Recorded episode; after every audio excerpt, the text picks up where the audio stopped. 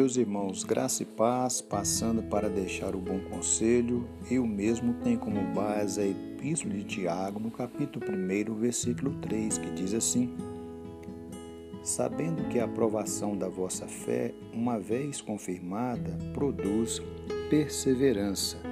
O nosso irmão Tiago está nos ensinando que a aprovação, ela tem um propósito. E o propósito da aprovação é testar a nossa fé para que sejamos aprovados.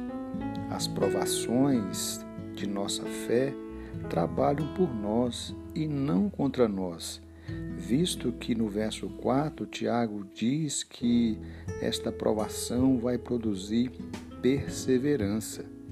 Deus está no controle de nossa vida e tudo tem um propósito. O apóstolo Paulo afirmou na sua carta aos Romanos, no capítulo 8, no verso 28, o seguinte: Sabemos que todas as coisas cooperam para o bem daqueles que amam a Deus. Paulo diz ainda que a nossa leve e momentânea tribulação produz para nós eterno peso de glória, segundo a carta aos Coríntios, no capítulo 4, no verso 17.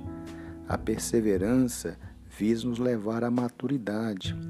Maturidade não se alcança apenas lendo um livro, é preciso passar pelas provas da vida.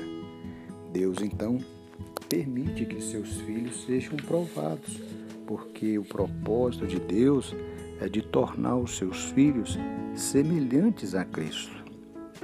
O propósito de passarmos pela provação, então, é distrairmos as lições preciosas da vida guardá-las no coração e aplicá-las, visando a glória do nome de Cristo e a edificação do corpo de Cristo.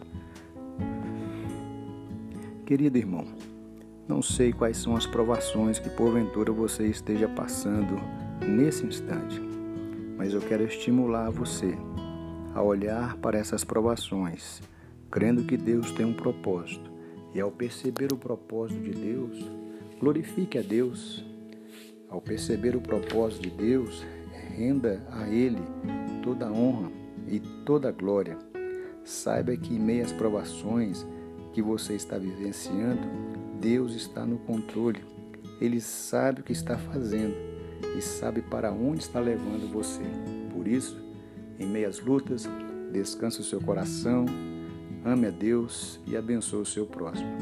Que Deus te abençoe Receba um abraço do seu amigo, Pastor Romildo.